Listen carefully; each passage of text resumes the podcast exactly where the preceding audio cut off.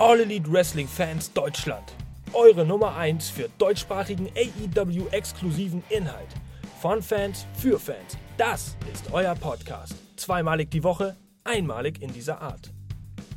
Heute mit einer aktuellen Dynamite Review. Hallo und herzlich willkommen, liebe AEW-Fans aus Deutschland und aus Germany. Heute, Donnerstag, ihr wisst es, die Da Dynamite steht auf dem Programm und wir werden es hier für euch mal ein bisschen reviewen. Eine Ausgabe, mh, hm, ja, komme ich gleich drauf zu sprechen.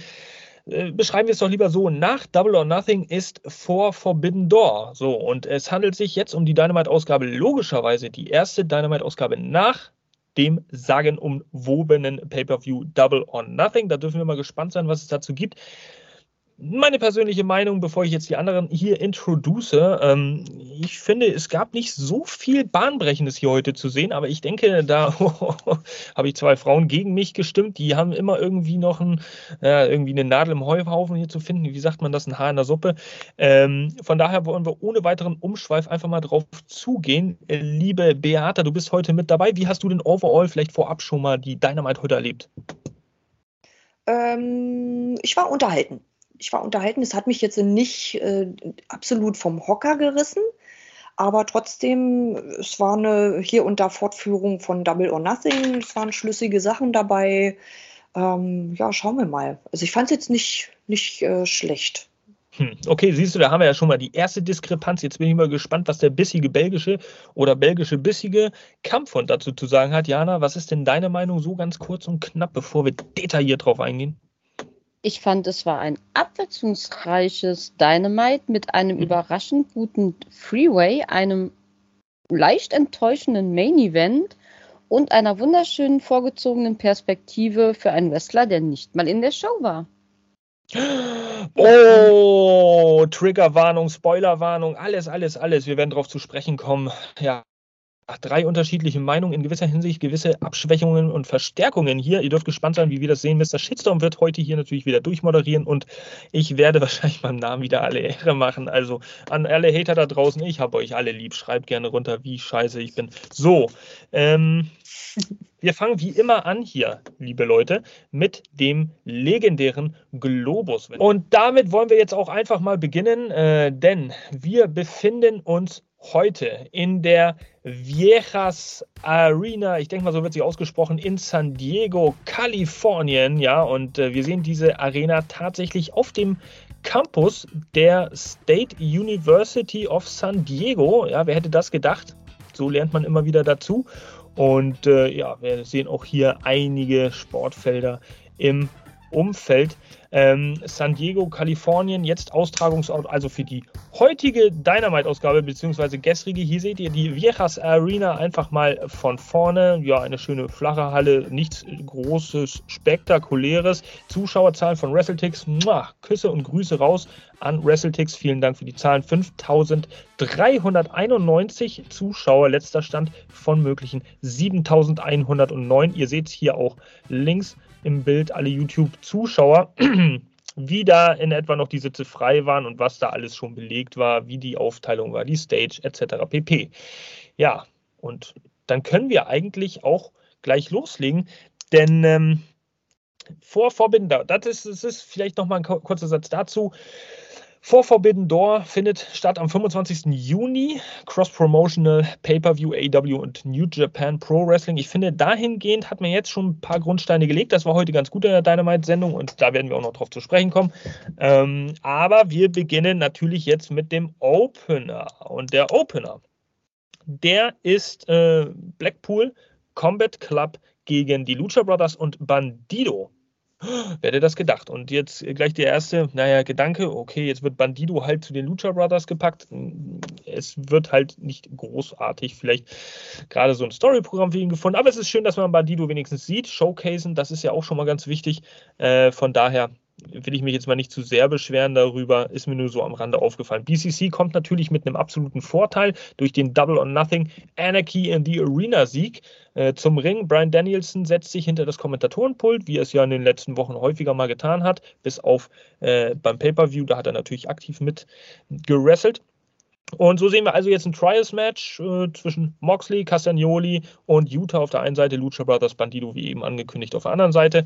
Ja, es geht also gleich los. Äh, logischerweise Lucha Brothers Bandido, gerade die Lucha Brothers wissen wir, dass es gleich ein bisschen actionreich losgeht, actiongeladen und Highflying-mäßig. Die wollen natürlich viel zeigen, viel ankündigen, aber der BCC lässt sich nicht so leicht aus der Reserve lenken. Die Action verlagert sich hier in, in der Anfangszeit auch ein bisschen nach draußen ähm, wo da ein bisschen gebrawlt wird, teilweise auch sehr skurrile Aktionen, ähm, aber nichts Weltbewegendes jetzt. Äh, alle behaken sich da also ziemlich gut. Und drinnen im Ring, das hat mich auch ein bisschen irritiert, äh, nach dieser Brawlerei draußen, Utah gegen Bandido dann quasi das First Up, also das, äh, ja, das Start-Up-Match. Und auch erst dann wurde dieses Match angeläutet, obwohl sich vorher schon, glaube ich, alle im Ring gegenüberstanden. Das war ein bisschen irritierend. Aber auch nur eine Randnotiz, Mr. Shitstorm ist ja immer so ein kleiner Meckerer hier auf einem Luxuslevel. Das kennt ihr ja nicht anders. Was gibt es zu sagen? Also, äh, das ist auch so eine Standardphrase von mir hier, was gibt es zu sagen? Aber es ist auch wirklich so. Was erwartet ihr von diesem Match? Genau das hat das Match auch irgendwie geliefert. Äh, keine großartigen, überspektakulären Sachen, bis auf einen einzigen Spot, der mir richtig gut gefallen hat und aufgefallen ist. Äh, und zwar ein, ja, 60-sekündiger Vertical Suplex von Pantido, der ist absolut herausgestochen. Er hat sogar nur mit einem Arm Wheeler Utah hoch in der Luft gehalten und äh, die, äh, das Publikum mit äh, animiert zum Zählen. Also was für eine Kraftleistung, was für eine Anstrengung und äh, es ist ein so simpler Move, aber was man daraus machen kann, wenn man das Publikum ein bisschen mitnimmt, die waren ja wirklich on fire nach dieser Minute. Ähm, war dann aber auch ausgereizt, glaube ich, und dann war es auch gut. Ähm, der Vertical Suplex ging dann, glaube ich, leicht auch noch auf Castagnoli. Es war nicht so richtig gut geplaced im Ring, aber alles cool. Also alles in allem war das Match recht ausgeglichen. Klar, wir kommen ja auch ähm, aus letzte Woche Dynamite, Lucha Brothers gegen Utah und Castagnoli. Die hatten das Ring of Honor Tag Team Championship Match und dementsprechend ist es ja jetzt eine Erweiterung. Beide Teams kann man jetzt nicht zu schwach und auch nicht zu stark darstellen. Die sind schon auf einer Augenhöhe. Na, aber im Endeffekt will, ich euch nicht lange äh, drum herum halten um das Finish. Äh, Utah hat im Endeffekt den Pin geholt. Ich kenne mindestens eine Person hier im Podcast, die jetzt sagen wird, ja, endlich habt ihr den Utah endlich mal einen Pin holen äh, sehen, weil die anderen brauchen das nicht. So, und er hat den, er hat den Pin gegen Bandido geholt, also zwei vielversprechende Stars, die, die, ja, jetzt gepusht werden in diesem Finish. Bandido auch als Gepinter. Ähm, und Yuto holt natürlich den Sieg für BCC durch einen ja, Inside Cradle Pin, diesen Cradle Pin, den man ganz häufig in letzter Zeit sieht, äh, auch von Orange Cassidy hin und wieder mal, um sich da schnell zum Sieg zum Sneaken, wenn man so möchte. Das war ein sehr cool gelungener, kurzweiliger, nicht überspektakulärer, aber auch kein langweiliger Opener. Also ich bin damit sehr zufrieden, ähm, konnte mich damit anfreunden. Es ist auch schön, dass der BCC da weiter in Action bleibt. So wird er als Stable weiter gefestigt. Lucha Brothers und Bandido ist halt irgendwie ein bisschen zusammengewürfelt. Und das ist immer so schade, weil ich mir nicht sicher bin, ob man die nächste Woche wieder so in der Konstellation sieht. Wenn das der Fall wäre, wäre das schön. Neues Trials-Team vielleicht. Wird aber, denke ich mal, eher nicht so sein. Ohnehin eigentlich, ja, vier Sechstel beziehungsweise zwei Drittel der, der Wrestler hier im Ring, Ring of Honor Stars. Ich höre die Kritiker schon wieder schallen. Wie seht ihr das da draußen, äh, beziehungsweise hier im Podcast, nicht da draußen? Ihr könnt natürlich äh. auch schreiben, ihr kennt das. Ach, lieber Jasper. Es, übrigens, der Finisher war ein Seatbelt-Einroller. Ähm, ich habe mich auch zuerst gefragt, warum ist äh, Bendido jetzt bei den Lucha Brothers mit am Start? Aber je mehr ich dieses Match verfolgt habe, desto mehr Sinn hat es für mich eigentlich gemacht. Denn im Moment, Gott sei Dank, Sie haben auf mich gehört, Toni Kahn, Dankeschön, äh, Sie pushen Utah. Und es freut mich unheimlich für diesen jungen Mann. Aber wir wissen auch alle, er trägt einen Titel. Und dieser Titel wird sehr selten verteidigt. Es ist ein Ring of Honor-Titel. Und Bendido gehört zur Ring of Honor. Wir hatten diesen wunderschöne 60-sekündige Momentaufnahme. Ich denke, dass geht auf ein Match hinaus, wo vielleicht auch Bandido Titelträger werden könnte, was Utah zwar schwächen würde, aber ihn recht zu Dynamite positionieren würde, weil irgendwo pendeln Castagnoli und, und Utah ja auch so hin und her und es wäre schön, wenn da mal ein klares Statement geschaffen werden würde, sind sie Ring of Honor oder AEW. Und das wäre der Moment. Und dass man dann Bandito zu den Lucha Brothers gesteckt hat, um einfach mal diese diesen Matchaufbau zwischen den beiden hervorzuheben, ist vielleicht gar nicht schlecht. Ähm, tatsächlich, Bandido ist Ring of Honor Mitglied. Also ich habe ihn nicht so wahrgenommen in den letzten Wochen. Ich dachte eher, dass er tatsächlich ein AEW-Member ist. Also mein Stand ist Ring of Honor, aber ich kann mich natürlich auch täuschen. Hm, okay, cool. Also das nur so zum Verständnis. Ähm, ich weiß nicht, ob du, Beata, da noch irgendwas zu sagen möchtest, ob da eigentlich alles mitgesagt ist, ob du eine andere Meinung hast, ob du überhaupt denkst, Mr. Shitstorm halt die Klappe oder Jana halt die Klappe. Ihr habt gar das keine Ahnung. Ich, das denke ich mir ganz oft, aber das wisst ihr. Nein, ich, äh, ja, also klar, ich würde auch gerne noch mal zwei, drei Sätze sagen. Ich äh, fand schon wieder alleine das, äh, den, den Entrance von BCC klasse, ne? Unkonventionell, ohne großen Tamtam. -Tam. Bam, durch das Publikum geht's ab in Ring. Also so, so resolut auch schon wieder. Ne? Irgendwie, wir lassen uns hier nicht feiern und spielen noch mal ein bisschen Musik und machen noch mal hier eine Show und da ein Winkchen und was ist ich. Es ist so, es ist so straight. Weißt du? Das fand ich schon ziemlich cool wieder. Das ist beeindruckend. Also mich, mich holt das ganz schön gut ab, Tatsache. Ich finde auch äh, Brian Danielson am ähm, Commentary Table einen, einen super guten dazu gewinnt, muss ich sagen. Ich finde, er fasst manchmal diese Sachen nochmal gut zusammen und bringt es auf den Punkt, was da gerade abgeht. Beispiel Technical Wrestling in Violent Ways. Und so, ach ja, stimmt. Danke für die Erinnerung. Darum geht es ja. Ähm, was, was mich so ein bisschen gestört hat, war, dass ähm, ähm, Moxley und ach, Claudio, genau, entschuldigt, Claudio Castagnole und Mox ähm, so ein bisschen den Schwung rausgenommen haben aus dem Match, war so meine Wahrnehmung. Fand ich ein bisschen schade. Ähm, die Luchas haben natürlich mega gut abgeliefert. Und ja, und auch der, der Sieg, es war so ein bisschen klar, fand ich, wer da gewinnt. Zumindest, dass es BCC wird, war irgendwie so ein bisschen absehbar weil sie eben auch gerade erst bei Double or Nothing im äh, zweiten Main Event auch ähm, gewonnen haben. Da muss man sie jetzt auch so ein bisschen gewinnen lassen. Das hat die, äh, die Lucha Brothers und äh, Bandido leider auch so ein bisschen schlecht dastehen lassen. Das hat mir auch nicht ganz so gut gefallen. Aber trotzdem, äh, es war ein rundes Match. Es war, ihr habt es auch gesagt, nicht, nicht langweilig oder irgendwas, also weit entfernt von langweilig durchaus. Und es ist natürlich super spannend, wie geht es jetzt eben mit äh, Wheeler Utah weiter? Was hat man mit dem denn jetzt vor? Warum wird der so gepusht? Finde ich eine total coole Sache und äh, da bin ich gern dabei. Und es kommt äh, vor, dass äh, Talente ja auch bei AEW und bei Ring of Honor unter Vertrag sind. Ach, tatsächlich. Ach, ja. Mann. Ich bin so ein Kackbuhn. Aber äh, das wisst ihr da draußen sowieso. Ihr im Podcast, ach, mit euch schreibe ich tagtäglich, ihr wisst es sowieso. Ähm, fehlt noch ein Gedanke dazu. Ja, die Lucha Brothers haben äh, nicht wirklich an Reputation verloren, weil sie haben das Match offiziell ja nicht verloren, können sich immer darauf ausruhen. Dementsprechend gerechtfertigt Tag Team Champions können immer behaupten, ey, ihr habt uns ja gar nicht besiegt. Ähm, es ging ja auch um nichts davon mal ganz ab. Und Bandido äh, plus Utah, also dieses Finish, würde natürlich Sinn machen, wenn eine Story folgt. Also von daher eigentlich eine Win-Win-Situation ganz gut, clever, booking-technisch äh, geplant und umgesetzt und durchgesetzt und fertig. Hm. Gut, also ein äh, sehr kurzweiliger Opener. Weiter ging es jetzt hier bei dieser Dynamite-Ausgabe mit einer Promo. Und wer hat die Promo gehalten? Wir sehen hinten, beziehungsweise hinten ein Interview Backstage-mäßig von den Bucks, die Young Bucks, hm, Verzeihung, die Young Bucks selbstverständlich und Hangman Adam Page. Und da nimmt euch Jana mal kurz mit auf die Reise. Ja, wir haben den lieben Alex, der ein Interview führen möchte, während Matt gerade einen neuen Verband und seinen doch ledierten Fuß bekommt. Äh, ja, es wird ein bisschen darauf eingegangen, dass die Lied ja eigentlich so eine friedfertige, sehr liebevolle Vereinigung ist, aber der BCC nun mal das schlechteste und die übelste Seite von ihnen hervorgerufen hat. Aber eine Elite lässt natürlich so eine Liederlage nicht einfach auf sich sitzen und sie wollen sich nicht unterkriegen lassen.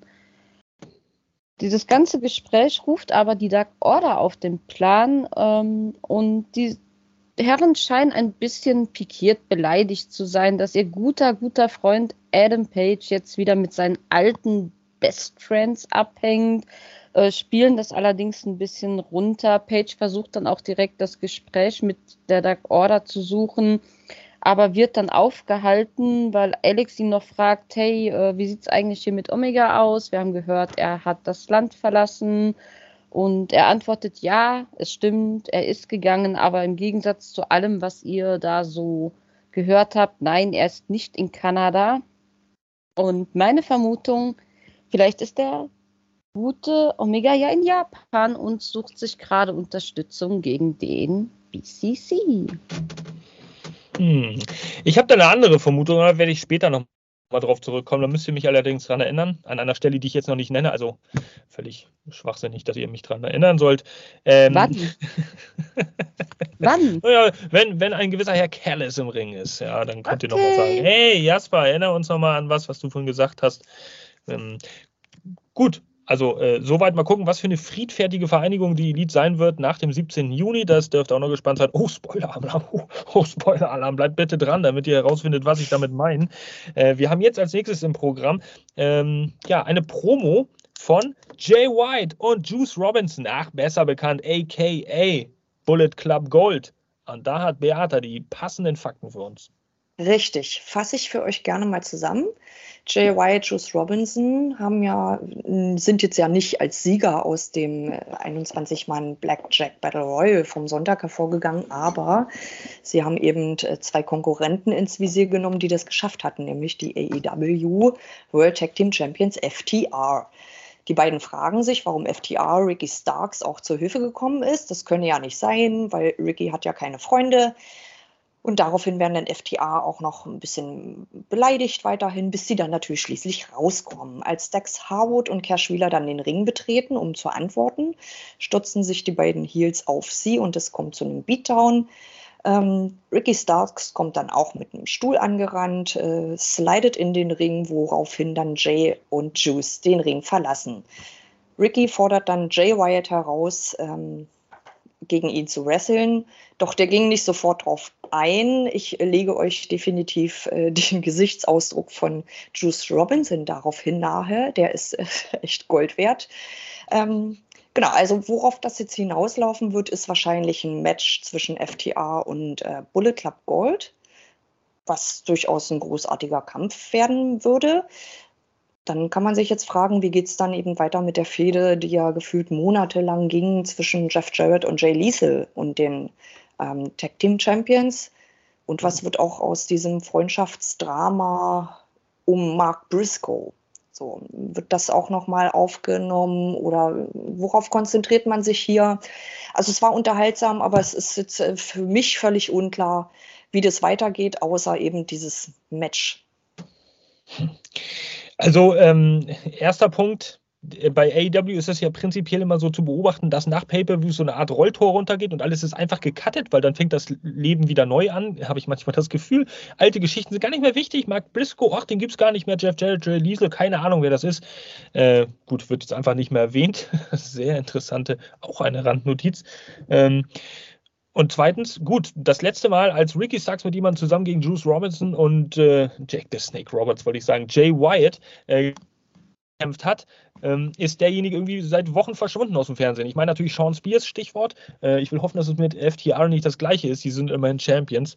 Ähm, keine Ahnung, wer sich äh, das jetzt ausgedacht hat, dass Ricky Starks mit FTA da zusammengewürfelt wird.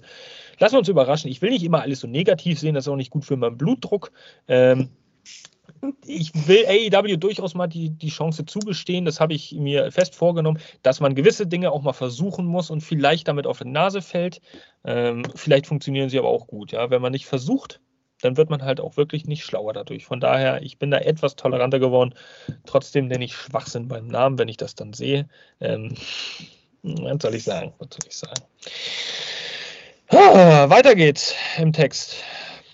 Wir haben jetzt CEO, Chef, Boss, alles, was ihr euch vorstellen könnt an Bezeichnung. Tony Khan am Mikrofon hinten vor seinem Vorhang und was ich in der Küche, keine Ahnung, wo er das immer aufnimmt. Und wir haben natürlich jetzt eine very important announcement äh, regarding Collision am 17. Juni. Der wollte mehr Details ja, ver verkünden. Und das hat er auch tatsächlich getan, denn er hat es ganz langsam ausgesprochen. Und es ging langsam nach oben mit dem Tonfall. Und die Fans haben es geahnt und alle haben gezittert. Und dann hat er gesagt, CM Punk wird gefeatured beim Collision-Debüt am 17. Juni in der United Arena. In Chicago heißt die United Arena. Wie auch immer, United Airlines Arena, irgendwie sowas. Ähm, CM Punk, was ist denn das für ein Wahnsinn? Wir haben diese News natürlich äh, in den Stories bei uns geshared, wir haben es als Beitrag geshared. Ihr habt äh, äh, milliardenfach drauf reagiert im Laufe des Tages. Äh, nicht nur mit Lachsmilies oder Daumen hoch oder Herzchen, äh, natürlich auch mit Kommentaren. Eine wilde Debatte ist losgetreten in unserer Community auf allen Plattformen. Es ist der absolute Hammerwahnsinn. Und ihr könnt sagen, was ihr wollt da draußen, liebe Leute. Ich bin ein CM Punk-Verfechter. Ich finde, er tut dem Produkt gut bei AEW. Und ob ihr ihn mögt oder nicht, aber er ist ein absoluter Draw. Das sieht man halt auch an diesen Reaktionen. Die Leute diskutieren darüber, die wollen darüber auch diskutieren. Und wenn es einen CM Punk da draußen an alle Hater, wenn es einen CM Punk da draußen nicht gäbe, dann hättet ihr nämlich zum Beispiel auch keinen Beitrag geschrieben zu einer News von CM Punk. Das muss man immer so auch sehen. Er hat euch gezwungen, in jeder Art wie ihr es euch vorstellen könnt, zu interagieren. Und das ist die schöne Sache am Wrestling. Jeder darf seine Meinung haben. Es blieb alles über der Gürtellinie bis jetzt. Keine Ahnung, was noch dazu kam. Aber ähm, sehr coole Sache. Ich freue mich definitiv auf das CM Punk-Debüt.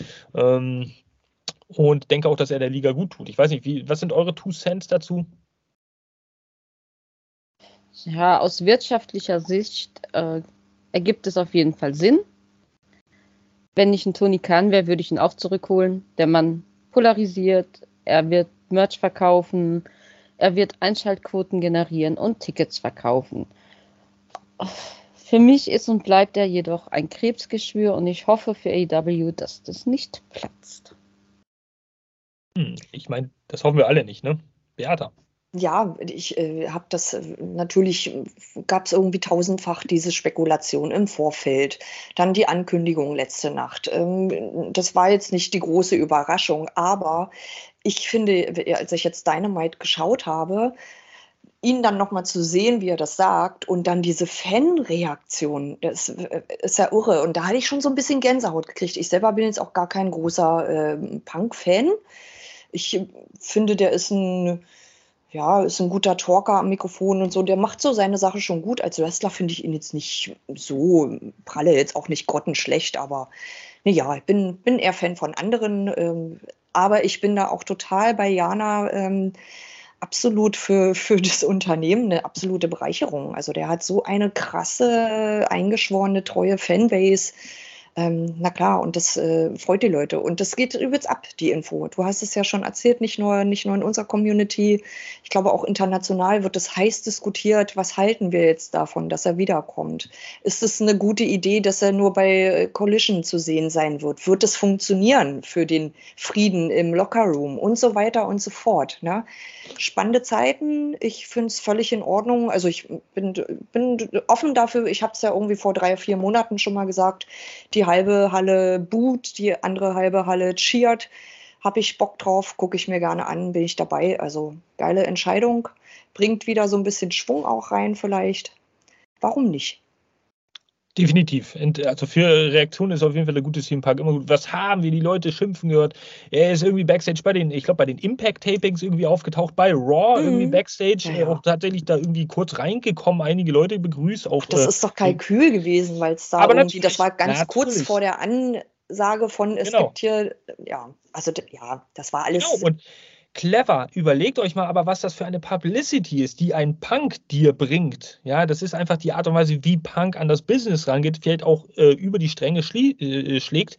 Aber jeder hat auf Punk geguckt. Und wenn Punk bei AEW auftritt, guckt jeder auf AEW. So, das ist einfach Fakt. Und das ist im Endeffekt eine Bereicherung für alle Wrestling-Fans, ob sie mögen oder nicht. Reaktion zieht der Typ, Cash Cow, Top Draw, kannst du sagen, was du willst. Hoffentlich MJF gegen CM Punk 2, die Rückkehrfehde, das muss auf jeden Fall passieren. Äh, ich denke, beide sind better than ever und sie haben so viel am Mikrofon zu erzählen. Ich höre mir gerne eine Stunde nur eine Mic-Promo von den beiden an.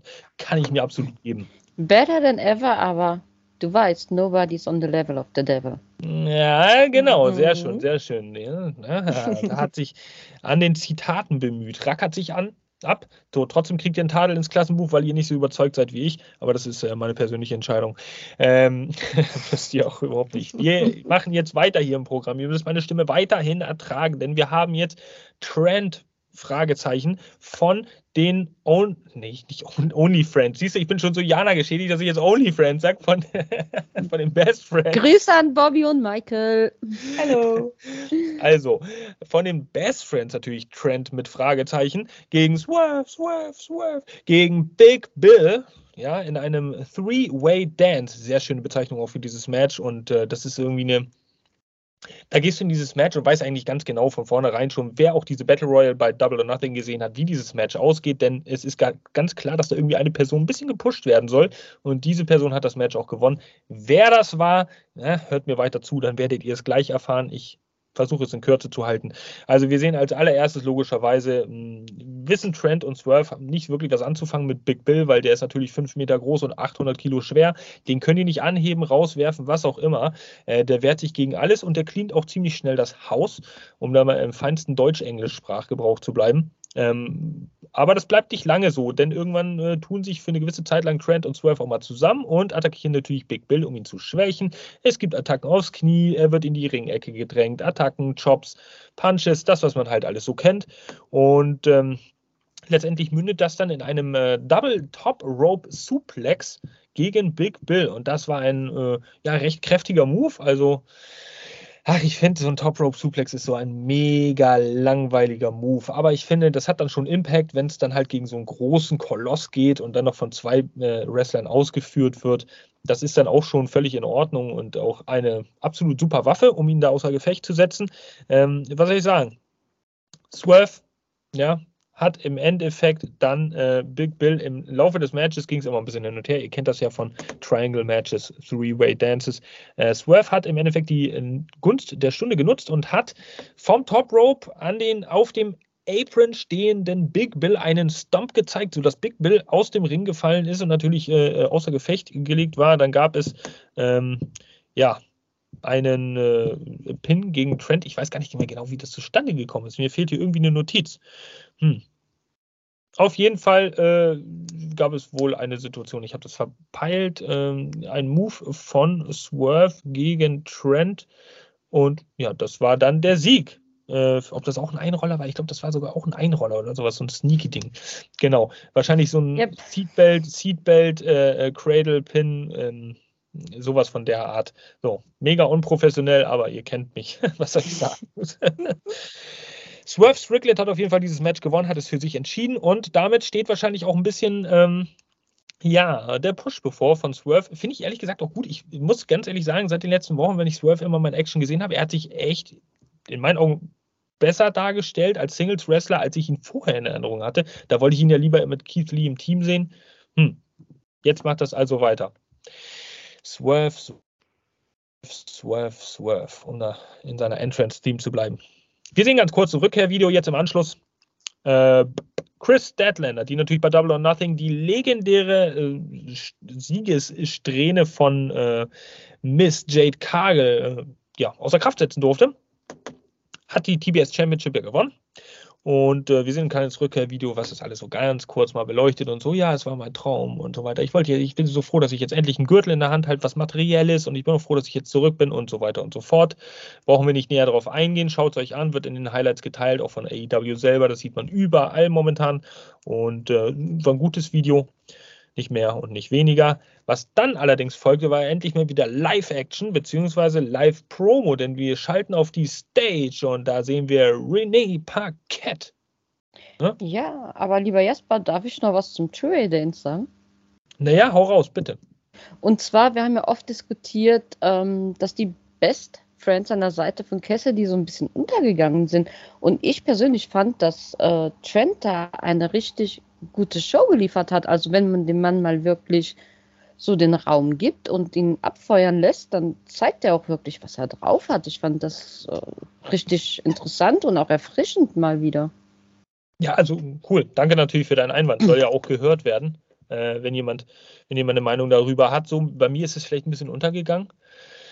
Ähm, ich finde natürlich, äh, dass, dass, dass Trent auch ein äh, super Wrestler ist. Also davon mal ganz ab. Aber man, ich finde, das spielt auch immer sehr viel diese Präsentation generell mit so und äh, mit dem Kentucky Gentleman zusammen.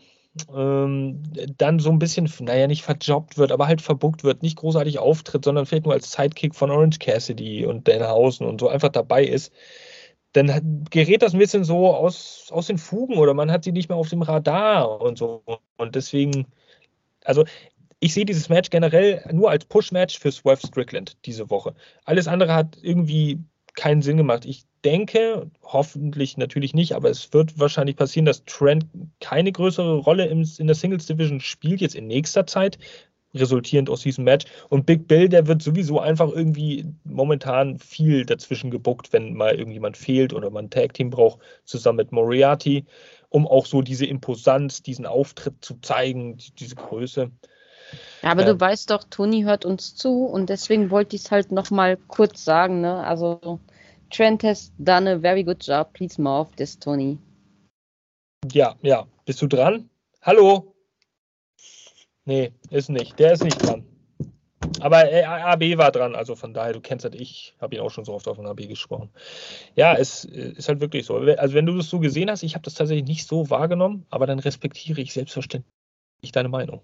Ja, wir sind ja fair. Wir sind ja fair miteinander hier im Podcast. Oh, die Hälfte der Belegschaft hier, die haben schon alle wieder abgeschaltet, weil äh, Mr. Shitstorm hier heute wieder in guter Laune ist. So, aber liebe Jana, jetzt kannst du gleich an, andocken daran, denn wir sehen René Parkett. Und wer hätte das gedacht, die hat ein Mikrofon in der Hand. Wen interviewt die denn jetzt? Ja, wir kommen auf The Acclaimed und Daddy S auf der Stage. Und das Trio wirkt nach der Niederlage so ein bisschen niedergeschlagen und ähm, es wird ein bisschen drauf eingegangen, dass die Titel ja weg sind und so.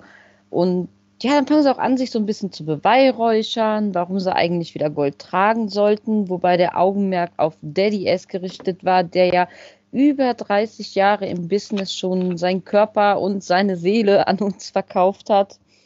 Und niemand hätte es mehr verdient, weiter äh, oder nochmal Team Gold um die Hüften zu tragen. Sehen wir da die Chance auf eine Revanche? Möchten wir das sehen? Ich sage auf jeden Fall. Und äh, ja, let's go. Schade fände ich allerdings, wenn jetzt ein Fädenprogramm mit äh, House of Black starten würde, dass irgendwie diese Open House Challenges recht kurzfristig wieder außer Kraft gesetzt wären eigentlich. Oder es folgen halt zwei, drei Matches nur unter diesen Regeln auch, aber ich fand das ziemlich attraktiv gerade. Kam gerade ja. ins Rollen irgendwie, auch die Beleuchtung, alles ist ganz cool im eigenen Stil. Ich will hoffen, dass das so beibehalten wird und nicht wieder untergeht, weil ein cooles Konzept auf jeden Fall. Gut, also The Acclaimed war diese Woche auch bei Dynamite und äh, rückt jetzt wieder ein bisschen mehr in den Fokus aus den vergangenen Wochen äh, wieder ein bisschen nach oben und lässt sich mal wieder zeigen. Ne? Sind halt immer noch sehr over und etablierter, als so manch anderer vielleicht auch schon gedacht hat. Etabliert und over, hm, das kann man von den nächsten beiden hier aber jetzt nicht behaupten. Denn äh, wir reden jetzt beziehungsweise Tony Schiavone, der redet jetzt mit Konuske Takeshita und Don Callis und was es da oh. zu hören gab. Piece of shit, piece of shit. Das ah. wird uns die liebe Beata mitbringen. ja. Also ich würde ja mal die steile These aufstellen, die Leute mögen Don Callis nicht. Was? Was? Ja, kommt zu Also ich verhört. Zumindest äh, tut sich ja auch Toni Schabuni sichtlich schwer, äh, den überhaupt erstmal anzukündigen. Ich zitiere Living Piece of Human Garbage. Und ich hätte es nicht besser ausdrücken können. Jedenfalls kommt äh, Don Callis rein, begleitet von äh, Konosuke Takeshita. Und es, äh, er wird begleitet von ohrenbetäubenden Buhrufen. Es war wirklich, das ging runter, Leute. Ja, die, ja. Seine, seine Versuche, äh, sich zu erklären, äh, wurden auch übertönt. Dann, also er wollte halt seine jüngsten Aktionen gegenüber Kenny Omega und The Elite ansprechen. Schafft es dann natürlich auch irgendwann. Ähm, und machte dann zugleich auch äh, da weiter, wo er das letzte Mal aufgehört hat. Er machte Omega und seine Freundschaft mit den Young Bucks dafür verantwortlich, dass äh, ihre Beziehung zerbrochen ist und er halt demnach auch gezwungen ist, äh, woanders nach einer Familie zu suchen. Und dieser, diese fand er dann halt in Takeshita. Also er meinte halt, ich habe eventuell einen Neffen verloren, aber dafür habe ich einen Sohn dazu gewonnen. Ja, er meinte Takeshita. Oh. Ja, es ist so süß. Da, oh. da wird er schon wieder fast sympathisch, aber auch nur fast. Ähm, Takeshita ist nämlich auch seiner, seiner, seiner Meinung nach äh, wesentlich besser als mehrere japanische Legenden werden da aufgezählt. Ähm, und er schwor auch, eine neue Familie zu gründen, um The Elite von All Elite Wrestling zu trennen. Mhm. Ja, und äh, nun geht man dann wohl von, von der Fehde von The Elite mit BCC eventuell ja zu was anderem über. Ähm, diese, diese neue Familie, die sich da um Don Kellis gründet. Da wird wahrscheinlich jetzt so ein bisschen der Schwerpunkt drauf liegen. Einführung hat vielleicht heute dann auch stattgefunden. Ähm, Takeshita ist da, das haben wir schon mal. Wer wird sich da noch anschließen im, im Kampf gegen The Elite? Weiß ich nicht. Einer von. Oder er schließt ja. sich doch dem BCC an. Das werden wir alles nochmal sehen. Genau. Oder wen, wen rekrutiert Omega vielleicht auch für diese Fehde? Jemand von New Japan vielleicht? Äh, sind wir hier schon bei äh, einem. Ja, beim du Weg wolltest da doch was sagen. Beim Weg zu Forbidden Door ja, es, es, bleibt spannend, wie es auf jeden Fall weitergeht. Allein schon wegen Don Kellis, der ja gerade hier eben wirklich der meistgehassteste Charakter des Unternehmens zu sein scheint. Also so ein äh, massives Buhen hatten wir schon lange so nicht mehr. Gekommen? Wie ist das dazu gekommen? Nur durch diese Aktion, diesen Turn, aber dass das so übertrieben auch von den Fans aufgesogen wird, hätte ich nie im Leben gedacht, dass es Natürlich, dass er Heat zieht, ist es in Ordnung. Aber wie ja, übertrieben, wie laut diese Halle war. Also, Weil also man es nicht ähm, mit einem Kenny Omega macht. Ja, der hat das einfach nicht verdient und weil man es auch nicht ohne Grund mit einem Kenny Omega macht. Und alle diese Gründe, die ihr hier vorschiebt. Ach komm, ey, das ist äh, verletzte Eitelkeit oder sowas. Also, ja, keine Ahnung, war auf jeden Fall sehenswert. Ja, und mein kleines Wrestling-Herz hat sich riesig gefreut und war trotzdem so ein bisschen traurig, weil so einen Moment, da, da wäre man natürlich am liebsten live dabei gewesen. Das war ein auf das höchste Level hiefende Buhrufen, das ich, glaube ich, jemals gehört habe. Es war wirklich, also da ist eine neue Ära entwickelt worden, aber von AEW so geil kreiert also wenn man zwei Heels auf einmal präsentieren möchte, die wirklich den kompletten Heat auf sich ziehen, besser kann man es nicht inszenieren. Das war ein Traum. Und denn Don Kellis macht es auch super. Der ist einfach auch Absolut. so unterhaltsam. Also ja, du hast, du hast voll recht. Es äh, macht, macht voll Spaß, auf jeden Fall. Ich wünsche ihm immer noch alles Schlechte auf dieser Welt. Ja, aber was, wie geil ist es, wenn man es lieben kann, jemanden zu hassen. Es ist ja, ja. herrlich. Wrestling. Ja. Oh, Ach, schön. Danke, Wrestling. Es gibt so viel, was ich noch dazu sagen kann und ich werde es jetzt auch einfach tun.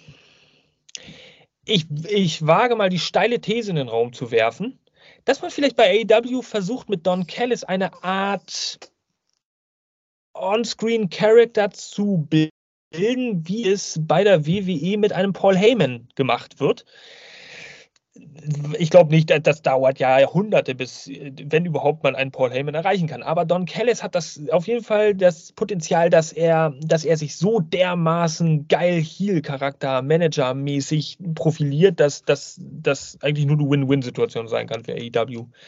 Ähm, zweite Sache, nicht nur, dass sie ja in gefühlten 150 Dezibel, äh, wenn überhaupt, man damit auskommt, äh, ausgebuht wurden von der ganzen Halle, dann ist es auch noch angebracht und es ist auch passiert, dass man noch Cheap Heat auf sich zieht, indem Takeshi das Mikrofon an sich nimmt und da auch erstmal eine Minute auf Japanisch irgendwas erzählt, was natürlich kein Mensch versteht in dieser Halle und die natürlich noch mehr buhen. Und das ist dann wieder eine geile Auslegung von Cheap Heat, anstatt da reinzukommen und die Stadt zu beleidigen. Okay, das ist platt, aber wenn man das dann so part, geil, ey, dazu bringst du von 150 auf 180 Dezibel, das ist einfach äh, Wahnsinn. Und drittens, Mr. Shitstorm ist natürlich ein kleiner Schlaufuchs und von daher äh, weiß ich und werde euch jetzt schon mal spoilern und erzählen, wie es weitergeht, denn es ist ja irgendwie absehbar, dass Takeshita bei Forbidden Door gegen Kenny Omega kämpfen wird. Und äh, ich bin mir auch ziemlich sicher, dass wir bei Forbidden Door dann das äh, Debüt von ähm, äh, Okada sehen werden äh, der ja. zugunsten von Kenny Omega eingreift. Tut mir leid, wir machen die Bubble hier kaputt, beziehungsweise ich hier für euch alle, die das nicht hören wollen, nicht sehen wollen, aber es wird passieren. Und ich denke auch, dass danach in gewisser Hinsicht, wenn die es nicht richtig clever anstellen, auch diese ganze Geschichte um Kenny Omega und Don Callis irgendwie aus der Welt geschafft ist und es dann irgendwie weitergeht.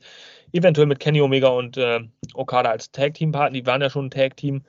Ähm, reunited, sicherlich irgendwie nach anderen Zielen streben. Gucken wir mal. Aber das, denke ich mal, könnte der Fahrplan sein. Drei Wochen haben sie jetzt noch zum Aufbauen. Ja, und ja, der Grundstein wurde erhalten schon vor vier Wochen, äh, zwei, drei Wochen gelegt durch den schockenden Betrug. Also Moment of the Night für mich, definitiv.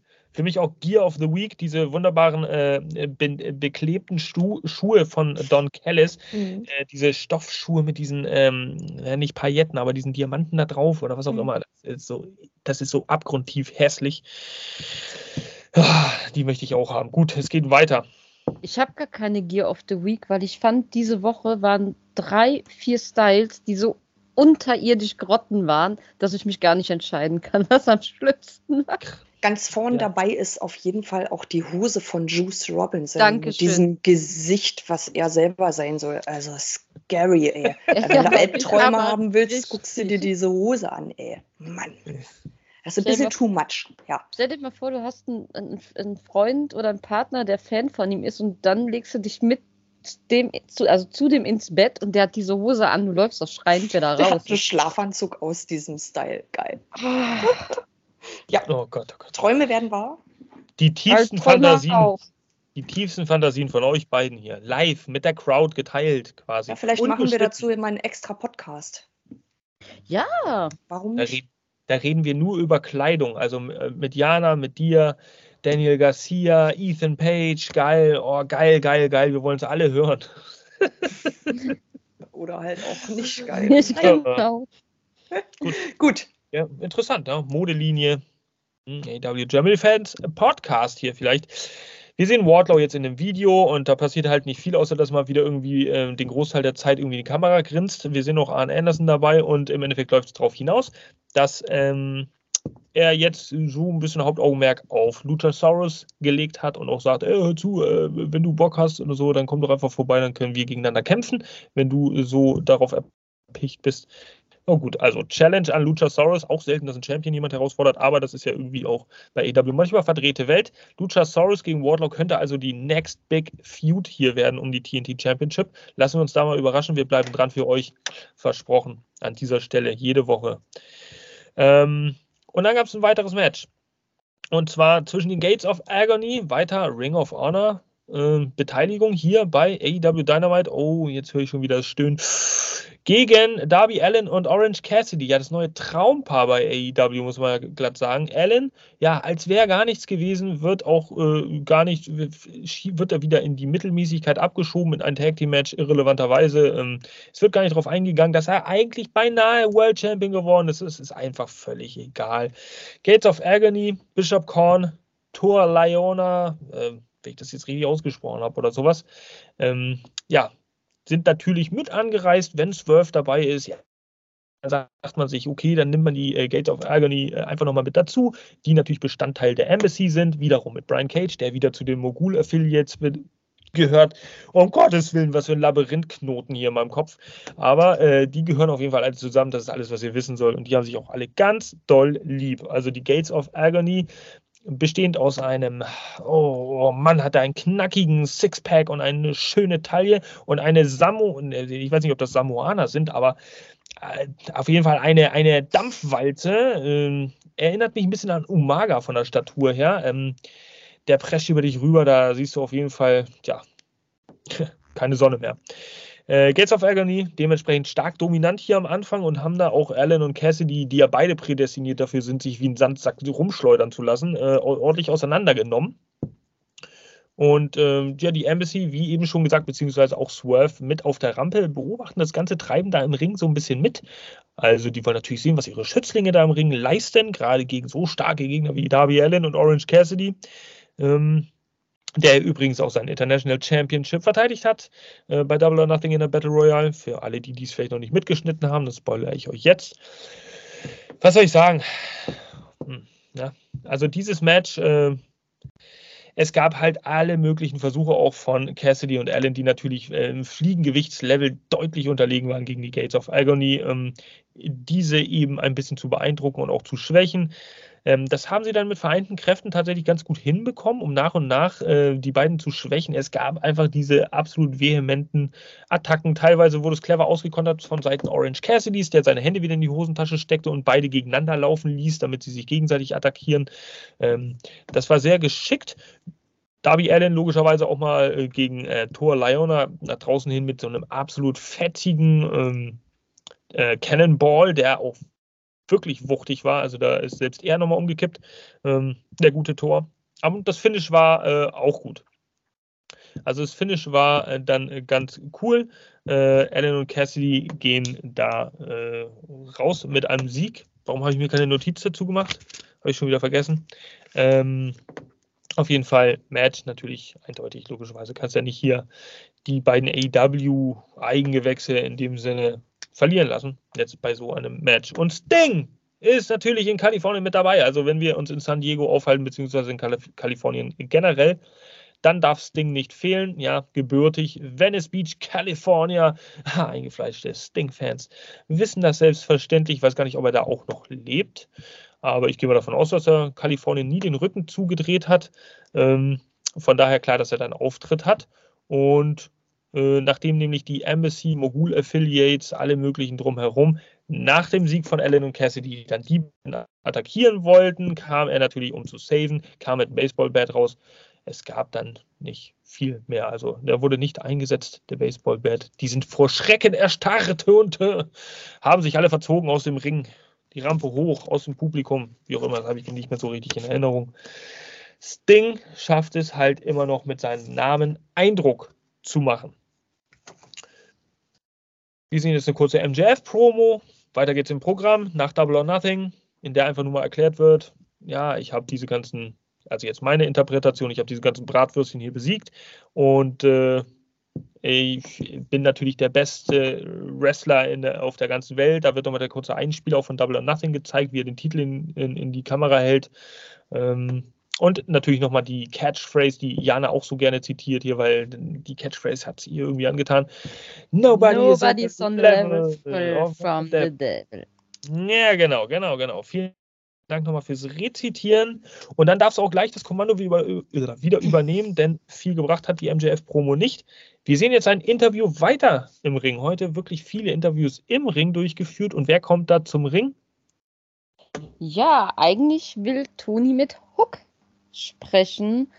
Aber dazu kommt es gar nicht richtig, denn José kommt zum Ring und äh, schickt erstmal Tralistico und äh, Preston Vance in den Ring. Äh, betont ein bisschen, dass sie ja sonst überhaupt keine Chance haben, irgendwie zu Wort zu kommen oder mal TV-Time zu bekommen. Und deswegen nehmen sie sich jetzt einfach diese Zeit und ähm, ja, es kommt, wie es kommen muss. Die beiden gehen auf Hook los, prügeln auf ihn ein und wer kommt zur Rettung mit dem Stuhl in der Hand? Niemand Geringeres als der Jungle Boy. Ähm, ja, er vertreibt die beiden so ein bisschen und ja, AW bestätigt uns, glaube ich, damit auch einfach das, was wir die ganze Zeit gesagt haben. Unser lieber Jungle Boy war nie niemals vorgesehen, überhaupt in die Nähe dieses Titels zu kommen, dass er da schon in diesem Match stehen durfte. Äh, großer, großer äh, Vor Vorlorbeeren von, von AW, denn was steht wahrscheinlich an? Die Reunion von Jungle Hook? Wer weiß, wer weiß, aber so genau wie sie es mit Darby gemacht haben, machen sie es jetzt gerade auch mit dem lieben Jungle Boy. Einmal zurück und degradiert wahrscheinlich wieder zum Tag-Team. Demnächst im Kino Jungle Hook. Zwei Männer, die die Leidenschaft fürs Kaugummi-Kauen entdeckten. Ja, ähm, und meine Idee und mein Traum direkt wieder zerstört. Ich habe ja auf mein Match gewartet, meinen Befreiungsschlag von Even Page gegen Hook, um seinen Vertrag zurückzugewinnen. Danke für nichts. Man hört die Verzweiflung richtig aus seiner Stimme raus. Ich es bin verzweifelt. Ja eine, es gibt ja noch eine ganz geringe Chance, dass Ethan Page sich der La Faction Ingobernable anschließen könnte. Ähm, mm, ja. Okay. Gut. Äh, habt ihr das Gefühl, um nochmal darauf zurückzukommen, dass Jungle Boy in letzter Zeit häufiger Kaugummi kaut, um wie ein großer Mann durchzukommen? Dafür müsst ihr bitte wieder anfangen, eine längere Hose zu tragen und dieses Kind-Gimmick mal abzuschließen und sich zu entscheiden, was er denn gerne sein möchte. Aber das sagen wir ja seit gefühlten Monaten. Ja, ja. Ach. Gott, oh Gott, oh Gott, oh Gott. Okay, Jungle Hook vielleicht für der Reunion. La Fraktion Ingo Badabadabadabale ist äh, dann also auch mit am Start. Und weiter geht's mit einem Interview, denn ja, wir hatten natürlich noch keine Interviews. Äh, geht jetzt weiter. Wir, es müssen sich noch andere erklären. Und das sind in diesem Fall die Outcasts, liebe Beata. Genau, genau. René Paquette ist dort mit den Outcasts unterwegs und ähm, spricht Tony Storm an. Die ist ja jetzt äh, Champion. Die fühlt sich super als äh, AEW Women's Champion, ist auch mit ihren weltbesten Freundinnen da.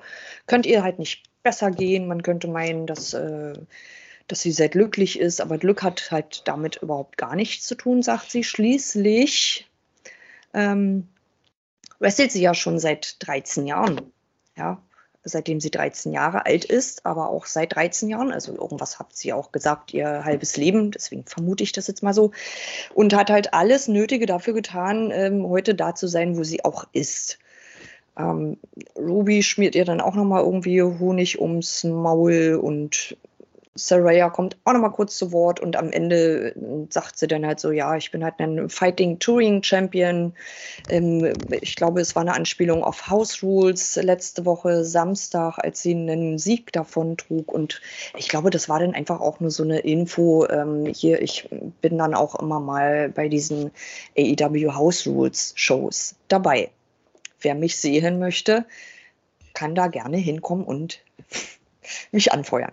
That's it. Also es kam ja eigentlich äh, nichts wirklich Wichtiges dabei raus.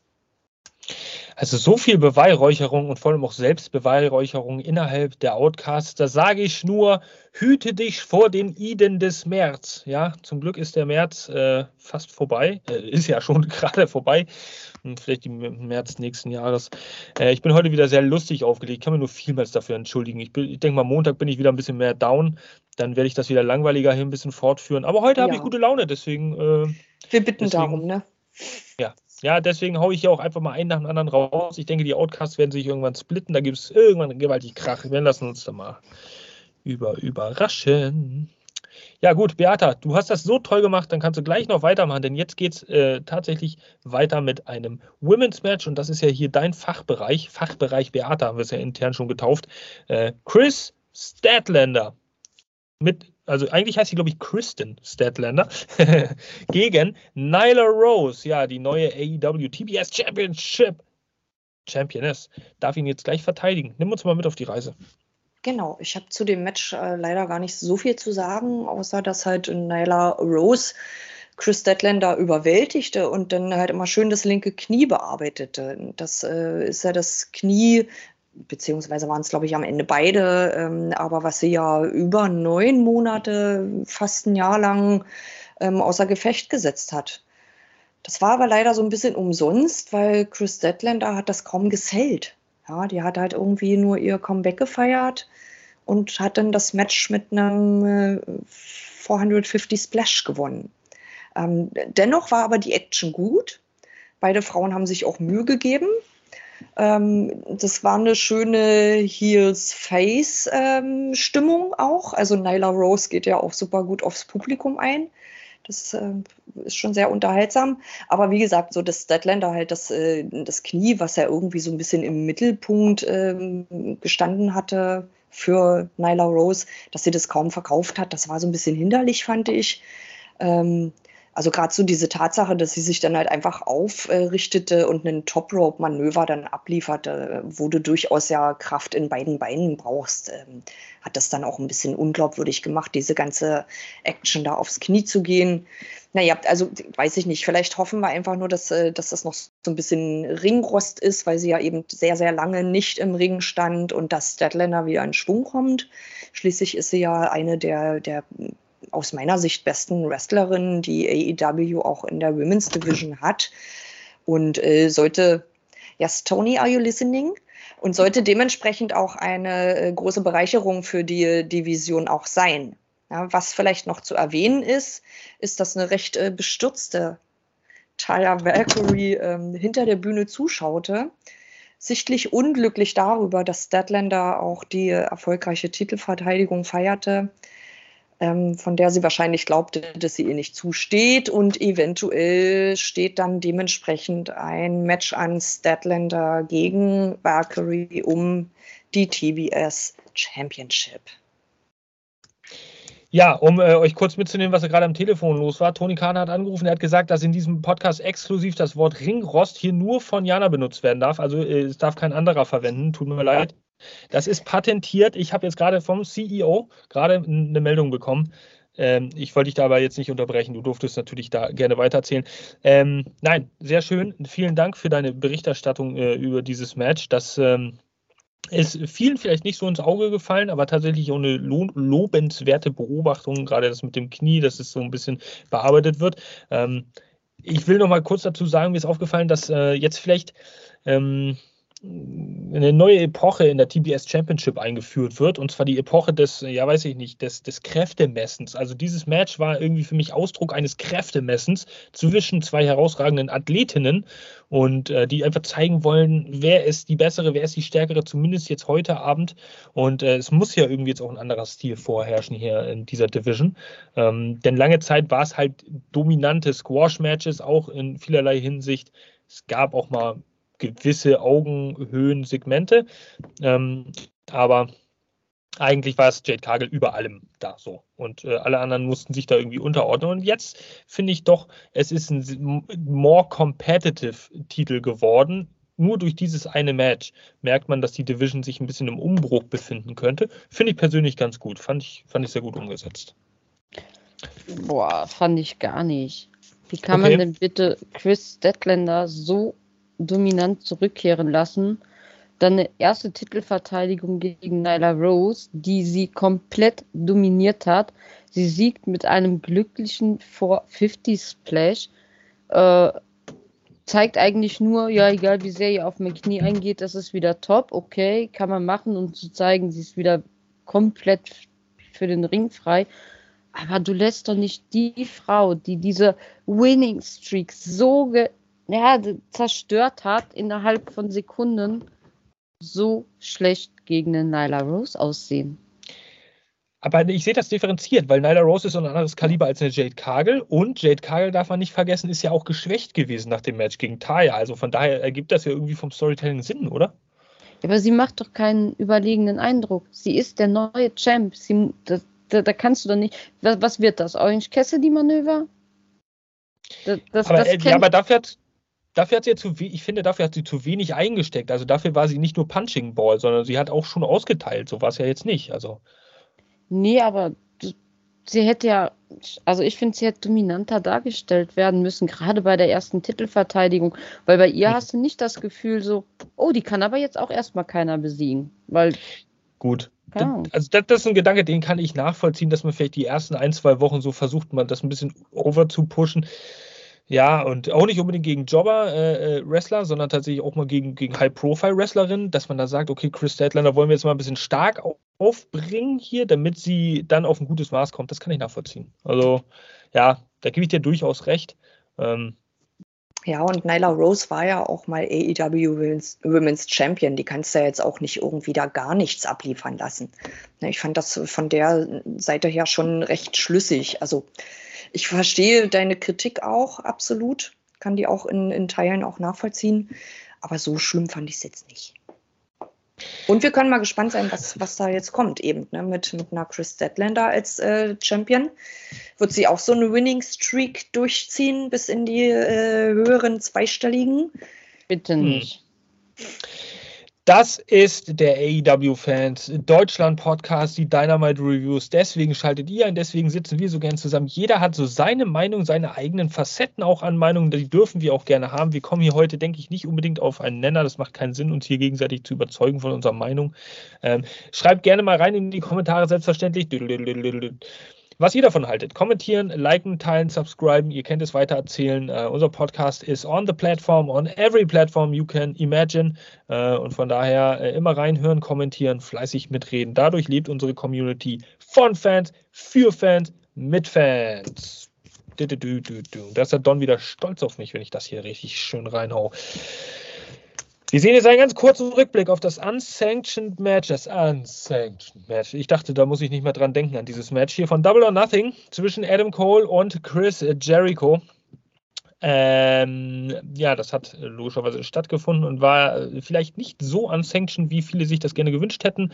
Ähm, Adam Cole, ja, logischerweise das Match auch an sich gerissen und gewonnen.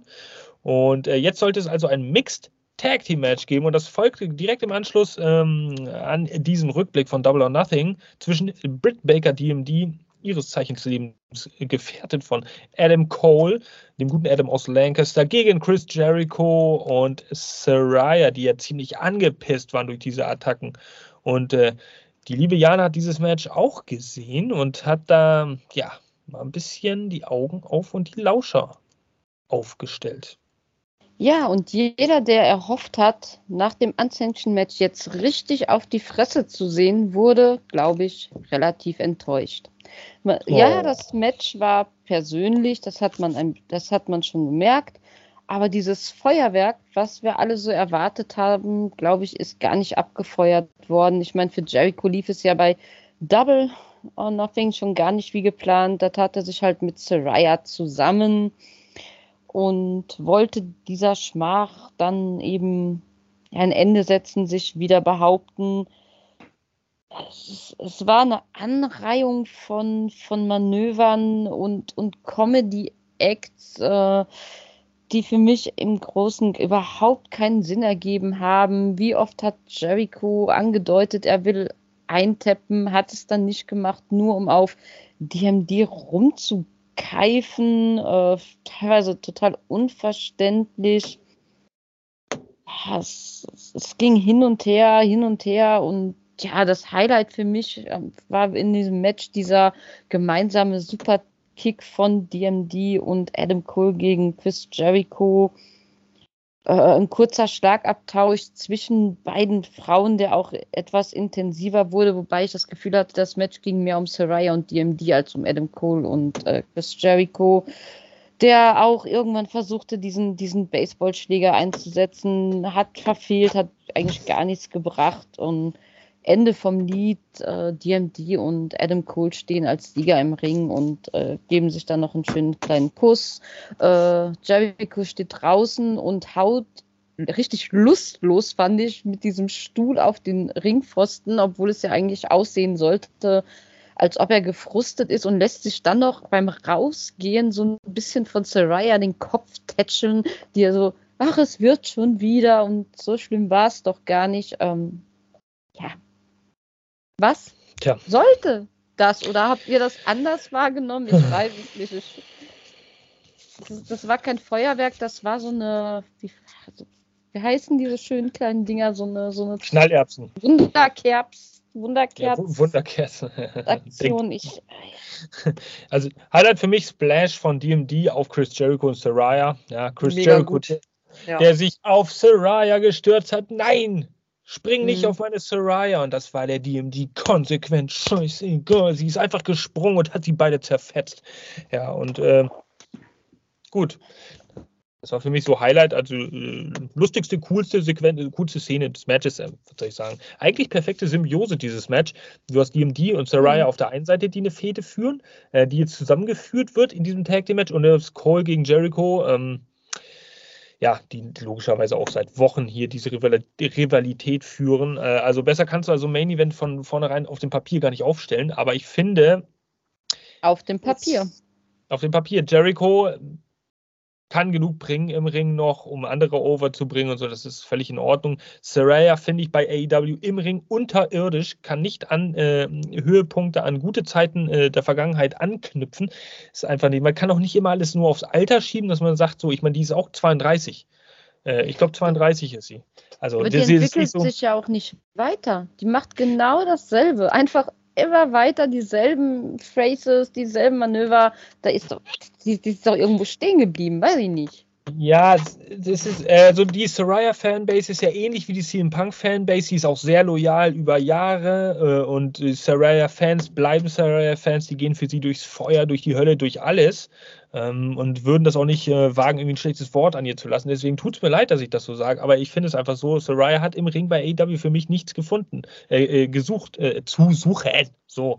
Ähm, egal, ob sie im In-Ring clear ist und fit und so weiter, so, solange sie auf diesem Level ist, äh, bringt sie mir persönlich keinen Mehrwert da, da freue ich mich dann eher, eine Tony Storm zu sehen, die ich persönlich vorher noch nicht gesehen habe. Die ist auch nicht überall beliebt, ist vielleicht auch nicht die beste Wrestlerin, aber da ist das Potenzial. Man sieht immer mal wieder eine Charakterveränderung. Im Ring gibt es mal immer wieder coole Trademark-Signature-Moves, äh, die man sieht, die sind wuchtig.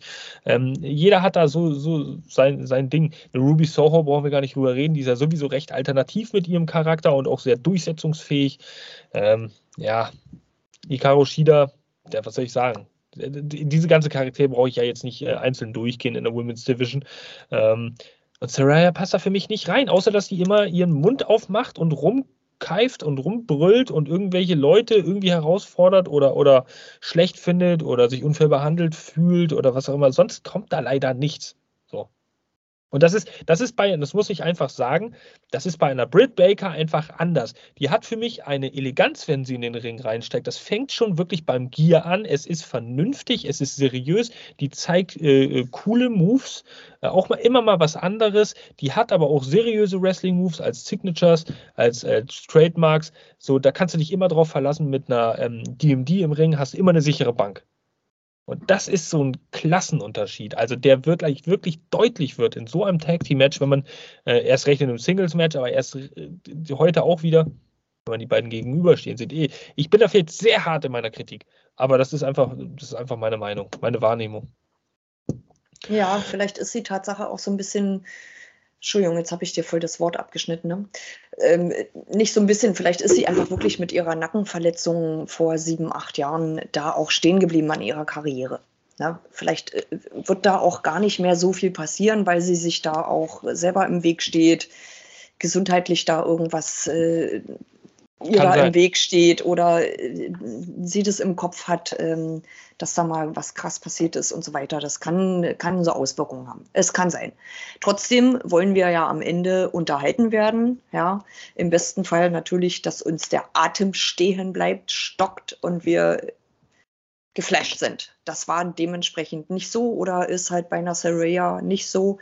Ähm, das Match grundsätzlich fand ich, äh, fand ich äh, sehr unterhaltsam, Tatsache. Ich fand, so, hatte so ein bisschen Comedy-Charakter auch. Ähm, was ja manchmal bei so Chris Jericho-Matches äh, zu sehen ist. Ich finde das Tatsache aber auch hier und da durchaus auch mal unterhaltsam. Aber vielleicht habe ich auch einen anderen Humor als ihr.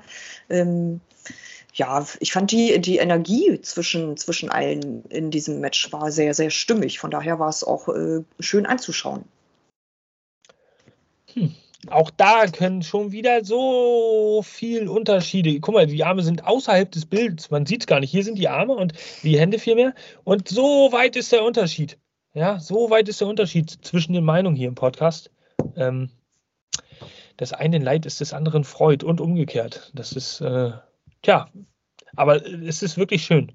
Das macht es ja so schön, genau. Abschließend, vielleicht, es sei denn, es gibt noch was zum Match zu sagen. Abschließend, das ist das Schöne am Wrestling, ja. Auch hier haben wir es wieder festgestellt. CM Punk-Debatte. Ja.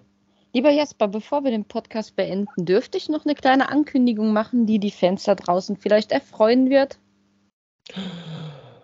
Da bin ich ja selber ganz überrascht. Was willst du denn sagen, liebe Jana? Raus damit, raus damit. Also, ja, einige von euch haben es wohl schon vermisst und ich darf heute mit Freude ankündigen, dass das Kinorama Unna wieder mit den AEW Pay-Per-Views on-screen beginnen wird und das schon mit Forbidden Door. Heißt, wenn ihr euch von 1 Uhr morgens bis 6 Uhr morgens die Nacht um die Ohren schlagen möchtet mit gutem, geilen Wrestling, Kommt Donna Unna, es geht wieder los und wir freuen uns auf jeden, der kommt. Wow, was für eine Ankündigung hier am Schluss unseres Podcasts, unserer Review. Aber sag mir noch mal ganz kurz, weil ich habe da noch was im Hinterstübchen am Stehen und da knockt es gerade gegen. Was ist denn mit den Adventskalendergewinnern? Die können natürlich am diesem besagten Abend Forbidden Door im Kinorama Unna genießen. Eure Namen sind schon weitergeleitet ans Team also, habt ihr an dem Abend Zeit? Ab nach Unna und genießen, genießen, genießen. Oh, geil, mit so einer Riesentüte Erdnüssen in Schokoladenmantel.